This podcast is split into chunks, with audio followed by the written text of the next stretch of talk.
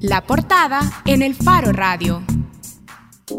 Bien, estamos de regreso en el Faro Radio. ¿De qué vamos a hablar ahora, Nelson Rauda? Vamos a hablar de que, eh, fíjate que el 30 de junio del año pasado, la Federación LGBTI nació, es decir, que está, acaba de, tener su primer cumpleaños.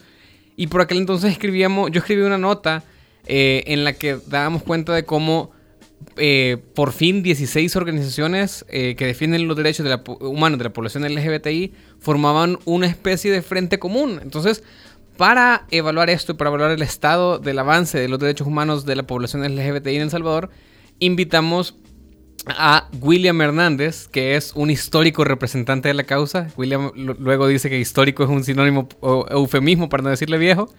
Pero, eh, y habíamos tenido eh, invitado también a Andrea Ayala, pero nos acaban de informar que no va a poder, no va a poder estar, con nosotros. Pero, bienvenido, William. Gracias a ustedes por la invitación y pues ya voy aceptando que soy histórico. Histórico. Parte de los que construyó la historia. William, vaya, ¿qué ha cambiado en El Salvador después del nacimiento de la Federación LGBTI? ¿Ha cambiado algo la forma de trabajar o la forma de luchar por estas eh, reivindicaciones que ustedes eh, reclaman? Pues fíjate que ha cambiado la visión de la cooperación, ha cambiado la visión estratégica de, medir los problemas y de buscar soluciones a los problemas. Por ejemplo, las compañeras trans trabajaron por los últimos tres años el tema de la ley de identidad. Hoy somos 15 organizaciones trabajando por el tema de la ley de identidad. También somos 15 organizaciones, sumándonos a la protección de la ley nacional del agua o sea, han cambiado los, los fines individuales por los fines colectivos. Creo que la gente tiene mucho temor en general por, por todo lo que se ve en las redes sociales o en los medios de comunicación sobre los el panorama oscuro de lo que el movimiento LGBTI planea hacer, ¿verdad? No, o sea, nosotros estamos buscando que los salvadoreños y las salvadoreñas vivamos mejor en este país, ¿verdad? Y, y creo que ha cambiado esa visión individual que existe, entre Amigos tiene una visión muy estratégica en términos de salud pública. Eh, ASPI tiene una visión muy estratégica de cara a todo el panorama internacional. Concavis tiene una visión estratégica sobre salud, sobre eh, derechos de personas privadas de libertad, sobre la parte de migrantes. Eh, de la mano contigo lleva una visión estratégica de acompañar a padres que tienen hijos y hijas de la diversidad. Y así Colectivo Normal está asociando un montón de jóvenes especialistas en distintas áreas para poder ofrecer eh, información más actualizada y educativa para la comunidad. AMAT está haciendo investigaciones. O sea, todas esas visiones colectivas individuales han logrado siguen estando ahí. Y han logrado unirse para trabajar en la federación. Ahora las hemos moldeado para tener un frente común, por ejemplo, sobre monitoreo y evaluación sobre políticas públicas, sobre ley de identidad, pero ya no son dos o tres, sino somos todos atendiendo cada una de las necesidades que vemos como país que son importantes mover. William, volvamos a algo que estaba poniendo en la mesa. Decía que una de las apuestas había sido y ha sido impulsar la aprobación de una ley de identidad. ¿En qué se ha avanzado? Pues eh, se ha avanzado en que las organizaciones trans la presentaron a la Asamblea, en este caso una diputada, eh, Lorena Peña, le dio iniciativa de ley.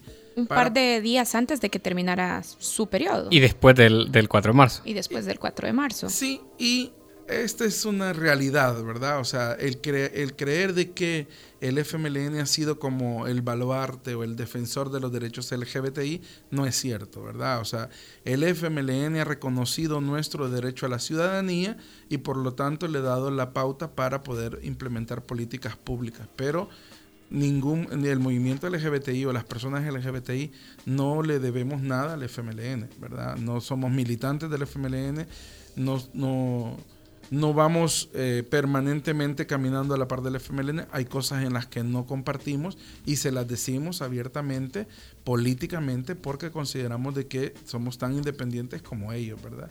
Pero en este caso fue Lorena Peña, unos días antes, eh, la que le dio iniciativa de ley y la ha dejado ahí en la mesa para discutirla, ¿verdad? También la sala acaba de aceptar un recurso de amparo puesto por Carla, por, por Carla Avelar, eh, eh, con apoyo de las organizaciones para declarar tres artículos de la ley del nombre inconstitucional.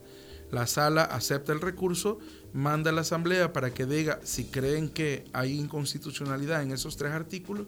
La sala acaba, la, Asamblea acaba de responderle a la sala diciéndole no vemos inconstitucionalidad, ahora veamos qué dicen los magistrados. Ahora, antes de, ya, vamos a seguir, digamos, o a regresar al tema de la ley de identidad de género para que podamos ver el estado de eso, pero ya decías ahora, evaluando un poco la gestión del FMLN, en la conferencia de prensa cuando anunciaron la federación, se, hizo una presentación tipo FODE de fortalezas, oportunidades, debilidades, y ustedes catalogaban al gobierno del FMLN como ultraconservador.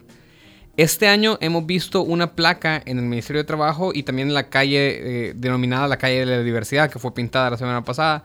Hemos visto eh, luces de colores en el Palacio Nacional y la bandera de la diversidad colgada en el teatro. ¿Ha cambiado la actitud del gobierno eh, y eso se refleja en estos actos simbólicos o, o, o, qué ha pasado para que digamos tengamos estas manifestaciones por primera vez? Yo creo que este, cuando declaramos ultraconservador, creo que fue una institución del Estado y no al FMLN. Creo que el FMLN lo pusimos como algo... El gobierno era ultraconservador y, y, me acuerdo perfectamente porque también a la procuradora le decían que era una amenaza, pero el, gobierno sí lo, lo, consideraban ultraconservador. La procuradora sigue siendo una amenaza, el gobierno ha dado muestras, pero mientras no sean políticas públicas, lamentablemente no se le puede quitar la viñeta de conservador. ¿verdad? La, única forma en que el Estado puede demostrar que ha generado cambios en, la estructura gubernamental es demostrándolo a través de políticas públicas. Y aquí hay algo muy importante que establecer. La gente tiene miedo con el tema de la construcción de políticas públicas para la población LGBTI. Miren, la ley de identidad, la ley del nombre, eh, únicamente va a afectar a las personas que vayan a un tribunal y soliciten su cambio de nombre no va a afectar a mi mamá, a mi tía, a mi abuela. ¿En qué consiste esa ley? Esa ley está diciéndole a los, a, los, a los, legisladores que les permita a las personas transgénero que no se sienten identificadas con su DUI, con su documento de identidad, les permitan cambiar su nombre, porque la ley del nombre te lo permite siempre y cuando el género no sea confuso. ¿verdad? Si te llamas Pedro, no te puedes llamar Juana. ¿verdad? Puedes llamarte Roberto, puedes llamarte Carlos, pero no puedes cambiarte el género. Y también la ley de identidad está pidiendo que se eh, elimine la parte del sexo del documento de identidad, porque no tiene sentido que tengas un nombre asociado a tu expresión de género, pero en el documento de identidad diga que sos hombre. Ahora, ahora ese, perdón, e, e, ese borrar, digamos, ese campo de información sería solo para el que lo pida o sería una eh, característica que se aplica a todos los documentos debería de ser para quien lo quiera, ¿verdad? Cuando llenas un formulario, te pregunta si quieres decir tu género, tu, bueno, le dicen sexo, si quieres decir tu sexo, y puedes decir hombre o mujer o no contesta, ¿verdad? En este caso creo que debería de ser lo mismo, las personas tienen derecho a decirlo o no decirlo. Y eso es lo mismo que está en la sala de lo constitucional, porque la sala lo que está revisando es si estos artículos eh, son constitucionales o no. Por, ejemplo, la, forma en que la ley está redactada es mero confusa, porque dice que el género, que el, que el nombre no sea confuso con el género, pero, o sea, hay hombres que se llaman Guadalupe, pues, y hay... hay pero eh, la misma ley te regula esos hombres, esos nombres de hombres esas excepciones, digamos. Ajá, porque te dice que tiene que ser antepuesto por un nombre, un nombre según tu género. Así existe José María, por ejemplo. José María o María José, entonces dependiendo de eso, pues la ley te lo permite, ¿verdad? Pero no te permite, por ejemplo, el que yo con barba y bigote pueda decir que me llamo Leticia. Ahora, William, volvamos. Esto está ya en anteproyecto en la Asamblea Legislativa, pero hace un par de minutos habías dicho el FMLN, hablando del trabajo en la Asamblea Legislativa particularmente, no ha sido baluarte ni defensor de los derechos LGBTI. No les debemos nada.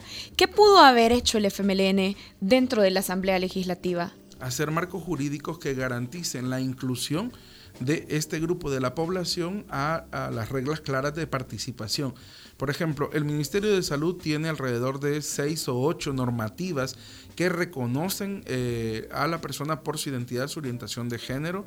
También tiene políticas de no discriminación, tiene políticas de eh, tratamientos, en el caso de VIH, por ejemplo, específico para la población LGBTI. ¿Por qué específico? Porque el comportamiento de la epidemia está concentrado en algunas poblaciones de la sociedad salvadoreña, no es generalizada la epidemia.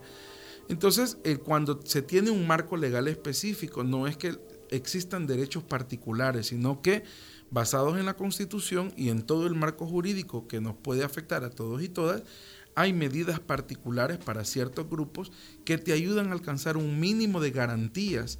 Por, por ejemplo, la ley contra todas las formas de la violencia de la mujer eh, y otras leyes relacionadas a la mujer es porque el marco jurídico actual no tiene la capacidad de garantizarle a la mujer participación, derechos y no violencia. Vaya, ahora que el anteproyecto está dentro de la Asamblea Legislativa y el FMLN realmente no tiene tanto poder de incidencia como lo ha tenido en periodos anteriores y estamos con una Asamblea donde la mayoría es de derecha conservadora, ustedes ya se han acercado, por ejemplo, a otros diputados de otros grupos parlamentarios diferentes al FMLN que se comprometan a impulsar la discusión de la ley.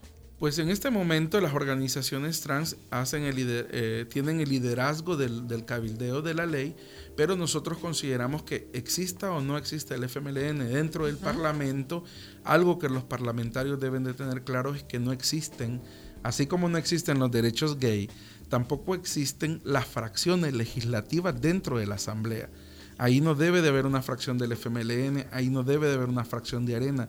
Esos son 84 diputados al servicio del pueblo para políticas del pueblo. ¿Y en el cabildeo a qué diputados de esta legislatura se han acercado? Creo que antes de esta legislatura el movimiento trans habló con el diputado Rodolfo Parker, que ha sido controversialmente un detractor del movimiento LGBTI, pero él manifestó tener toda la disponibilidad de abanderar la pieza de correspondencia para que fuera iniciativa de ley.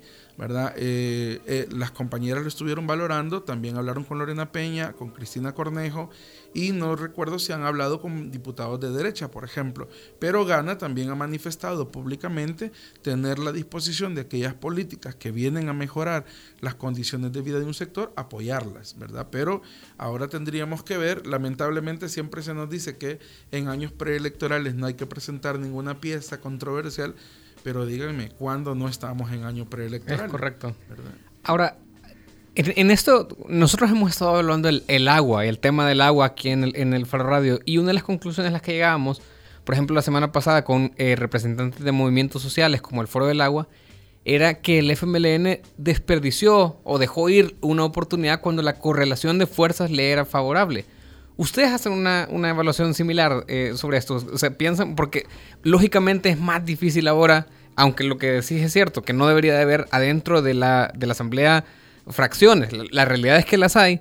Y ustedes evalúan que el FMLN pudo haber hecho más de lo que hizo eh, eh, en esta, no solamente en esta ley, por ejemplo, sino que en, otros cambios legales que ustedes también están persiguiendo, como la inclusión de beneficiarios de, en el Seguro Social y en la AFP para, para, personas que tienen parejas del mismo sexo? Mira, yo creo que el FMLN eh, simple y sencillamente se dejó ir en las aguas mientras no le afectara políticamente eh, ciertas cosas que estaban sucediendo alrededor. El por qué el presidente Funes hizo un decreto y no presentó una ley antidiscriminación, esa es una pregunta que nosotros tenemos una respuesta clara, ¿verdad? simplemente porque Mauricio Funes dijo, pídanme todo lo que quieran, siempre y cuando no tenga que conciliar con la asamblea. ¿verdad? Y lamentablemente nos dormimos, nos quedamos ahí. Si bien es cierto, el FMLN no ha sido proactivo, también el movimiento social no ha sido tan proactivo de exigirle a sus legisladores, y esto no hablamos solo del FMLN, yo estoy pensando hablar con, la gente de Arena, con la gente de eh, Gana, con la gente no partidaria, sobre algunas ideas que tenemos de legislación. Por ejemplo, el tema de por qué los heterosexuales o por qué los solteros tenemos que pagar lo mismo que los casados y los acompañados y beneficiar a su familia con el seguro social. ¿Verdad? Porque un soltero no puede beneficiar a su mamá, a su hija, a su hermana, porque no, no estás legalmente casado. ¿verdad? Porque, porque yo tengo que pagar lo mismo si el otro tiene un beneficio adicional familiar. Y por ejemplo, para discutir estas posibles reformas y particularmente esta que estaba mencionando Nelson, de incluir a los beneficiarios de las parejas del mismo sexo en los beneficios, valga la redundancia, de, de Seguro Social y AFP, han logrado desde la federación establecer contacto con diputados de Arena. Lo que pasa es que una de las cosas que como federación, pero también como entre amigos, queremos realizar es que cada petición vaya basada en evidencia. ¿verdad? Si nosotros logramos documentar, sistematizar e investigar para presentar una propuesta, esa debería de ser la mejor forma de cualquier persona que debería de presentar una solicitud de una ley, propuesta o decreto, ¿verdad? Porque si no, nos vemos hasta el día de ahora con los sueños de alguien que escribió una ley que encontró un suchero, como este diputado del de, PCN, que de repente solicita un presupuesto para los buceros eh, increíblemente y de repente, o sea, eso es loable, eso es para él responsable. No lo es, pero lamentablemente las reglas, aunque están claras de cómo presentar iniciativas de ley, no te pide argumentos para presentar una pieza. William, y con esta, eh, esta idea que decías de, de, Es que me viene la pregunta si es como una estrategia para buscar el apoyo eh, popular. Es decir, la, reforma esta que planteas en el sentido de que alguien en la ley del Seguro Social pudiera, un soltero pudiera incluir a su madre o otro familiar, esta es una forma en la que también obviamente se beneficia a la población LGBTI, pero que se plantea de otra manera para buscar un apoyo más grande y, reducir quizás los costos políticos para un, para un diputado de apoyar a la población LGBTI, porque es un tema sumamente impopular en El Salvador. Sí, pero lo que hay que tomar en cuenta es que cualquier pieza de correspondencia que pretenda hacer una ley debe de, beneficiar a la mayoría de los salvadoreños y las salvadoreñas. Sería mal que el, el movimiento LGBTI o las personas LGBTI estemos planteando leyes que benefician exclusivamente a la comunidad. No somos iguales con todos, no tenemos los mismos derechos que todos, entonces la normativa debe de ser igual para todos. Y si nosotros vamos a obtener beneficios, esos beneficios también deben de ser para las personas que están excluidas como nosotros. ¿Y eso no te parece el, mismo argumento? Eh, por ejemplo, estoy pensando en, en, voceros súper conservadores, como los de Vida, SB y toda esta gente que dice cuando se discuta, por ejemplo, eh, la legalización del matrimonio entre personas del mismo sexo, ¿en qué le va a beneficiar eso a los... O sea, no es comprar eh, a, los demás, a los que no son de esa población, no es comprarles el argumento a ellos. No, porque ellos están pidiendo negar nuestros derechos a cambio de los derechos de la gran mayoría. Nosotros estamos diciendo, reconozcan nuestros derechos y esos mismos derechos no privan de los derechos a los demás. ¿verdad? Estos movimientos no son pro vida, estos movimientos son contra derecho. ¿Verdad? Provida somos todos, ¿verdad? Ustedes, nosotros y cualquier ciudadano. El único que no es provida en este país es gallegos. El único que pide la pena de muerte en este país es gallegos. No es el único. Bueno, al único que yo he escuchado. No he escuchado a otro eh, porque los del PCN son evangélicos y no pedirían tal cosa en público, ¿verdad? Pero el punto es que todos aquellos que estamos por mejorar la calidad de vida de los salvadoreños somos provida todos somos pro vida, todos peleamos porque las condiciones de nosotros y nosotras estén mejor aquí en nuestro país. Bien, William, hablemos también de algo que ustedes plantearon cuando se establecieron como federación y es que, por ejemplo, prometieron o hablaron de establecer un observatorio para crímenes de odio. ¿Han logrado avanzar en ese proyecto? Sí, en una parte. Las organizaciones transgénero tienen un observatorio que se llama CEDOSTAL, espero no equivocarme. Este observatorio ve únicamente el tema de las violaciones a los derechos humanos de personas transgénero. ¿No hay cifras actualizadas entonces? En, personas transgénero sí. Sí, pero no para que las podamos establecer, por ejemplo, crímenes de odio contra la población LGBTI. No, pero por ejemplo, la, la Fiscalía General de la República, en su formato de toma de denuncias, en su formato electrónico, tiene las viñetas para preguntar la orientación sexual de las víctimas, pero no lo hace. Entonces, si tú vas a preguntar cuántos homicidios hay en este país, te tiran la tasa de homicidios, de cuántos secuestros, cuántas extorsiones, pero no le preguntan a la víctima su orientación sexual, aunque está dentro del sistema si la, fiscalía que tiene esa, esa voluntad, ese poder de, ya tenerlo en el sistema, no lo hace, difícilmente las organizaciones podemos generar este espacio. ¿Y qué han identificado en la fiscalía? Es decir, ¿por qué no lo hacen? Recordemos que en 2015 se cambió el código penal para incluir crímenes de odio y hasta hace un año, por ejemplo, Roberto Zapata, también de la Federación, se quejaba de el bajo número de casos judicializados por crímenes de odio. Y aquí ya estamos identificando un, eslabón. no existe ningún caso judicializado utilizando las reformas al artículo 155 y 129. ¿Verdad? La Fiscalía no usa las reformas del Código Penal. ¿Por qué no? Pues es el argumento. Mira, si ves, por ejemplo, la mayoría de casos que Fiscalía lleva a los tribunales, la mayoría los pierde.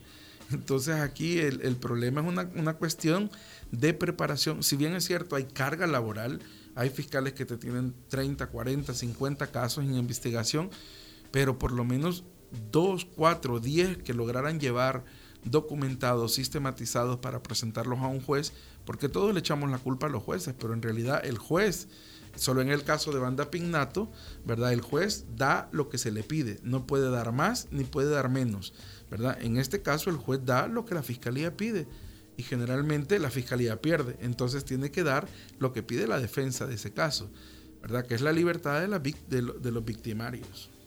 Vaya, pero hablemos de esto, de la negligencia, voy a decir, con la que se actúa en las sedes fiscales cuando, por ejemplo, se toman declaraciones y ni siquiera se documenta si ha sido un crimen de odio, por ejemplo. El argumento, el argumento de los funcionarios, eh, especialmente de los que toman las denuncias, es porque eh, es difícil preguntarle a una persona su orientación sexual.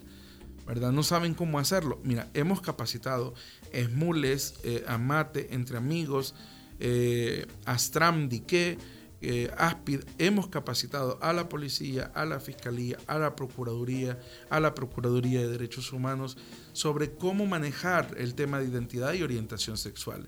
El problema es que no quieren hacerlo, Tienen dificultades en preguntarle a una persona cómo te gusta que te llamen esa pregunta para ellos es completamente inapropiada hacerla.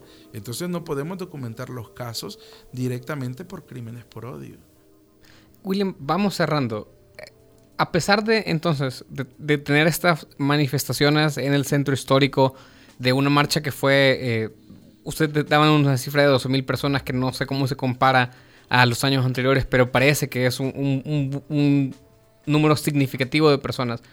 A pesar de eh, agregar en el Código Penal el, agravante de las causales por odio y de eh, la Fiscalía abrió, por ejemplo, también una unidad especializada para investigar crímenes LGBTI y, y todo eso, lo que seguimos teniendo es a la misma procuradora que ustedes definían como amenaza y en la Asamblea un, un megabloque de derechas que parece cada día más conservador y parece cada día más tentado a legislar en contra de derechos de la población LGBTI, cerrado al tema del aborto, etc. ¿Ustedes consideran que han habido avances en, los derechos en este último año o ven un panorama más oscuro que el que teníamos antes de que, de que fundara la federación? El Salvador lo tiene oscuro, nosotros lo tenemos más claro. ¿Verdad? Al tener esta claridad de quiénes son nuestros interlocutores en la Asamblea, en el gobierno, quiero decirte, el tener a tres ministras de salud, cuatro ministros de salud, justicia y seguridad pública, trabajo, eh, salud y cultura, tener a cuatro ministros de salud diciéndole al propio FMLN que así es la forma de legislar, así es la forma de incluir nos parece que es importante para el FMLN.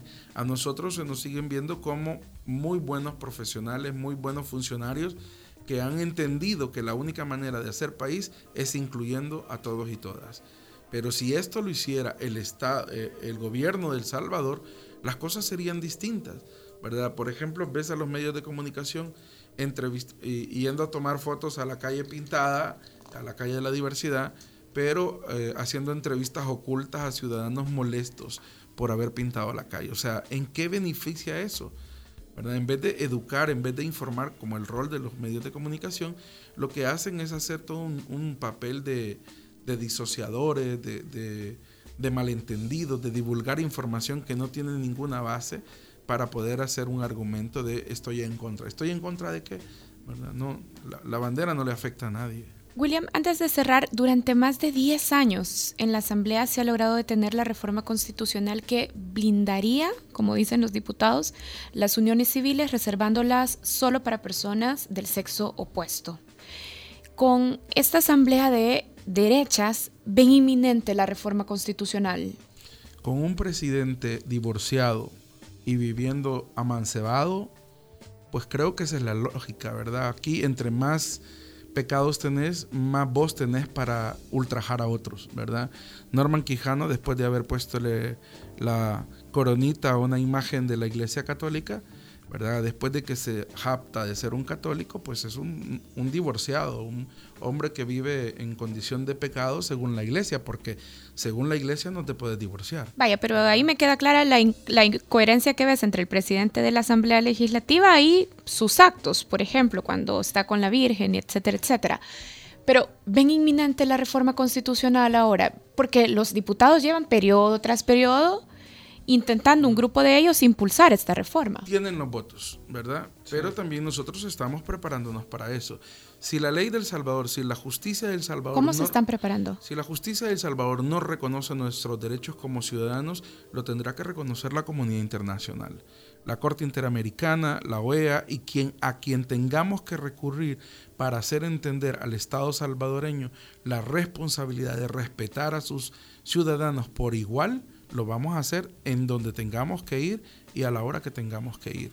Me, parece muy peligroso las opiniones de una señora eh, que no ganó en las diputaciones del PCN, Oppenheimer, no sé cómo se llama, ¿no? Lori Oppenheimer. Ajá, me parece bastante preocupante porque dice que gracias a Dios a este partido le quedan muy pocos días en el gobierno, porque cuando ellos salgan, la bandera del arco iris no tiene cabida en El Salvador nos va a mandar a matar, nos va a eliminar, va a ser campo de concentración. ¿Qué va a pasarle a la comunidad cuando el FMLN salga? ¿verdad? Estas son cosas que a nosotros nos preocupan, pero al igual vamos a actuar bajo el marco de derecho y vamos a utilizar todas las herramientas que la Constitución nos dé para establecernos como ciudadanos. Bien, bueno, vamos a cerrar aquí esta entrevista con William Hernández. William Hernández es representante de la Asociación Entre Amigos y también nos ha acompañado en el Faro Radio como representante de la Federación LGBTI. Gracias, William, por venir. Gracias a ustedes por la invitación. Gracias. En, en Twitter le planteamos una pregunta a nuestra audiencia y era esta. Si percibes avances en la lucha por los derechos humanos de la población LGBTI, 23% respondió que sí, 26% respondió que no y 51% respondió me da igual. De 168, de 168 votos. Bien, William, gracias por acompañarnos. Aquí vamos. Bueno, nosotros hacemos una pausa y cuando regresamos, yo no sé si ya terminó el partido Colombia. Todavía no. Todavía, no? no. Vaya, pero nosotros vamos a regresar hablando de Mundial. Ya volvemos. El Faro Radio. Hablemos de lo que no se habla. Estamos en punto 105.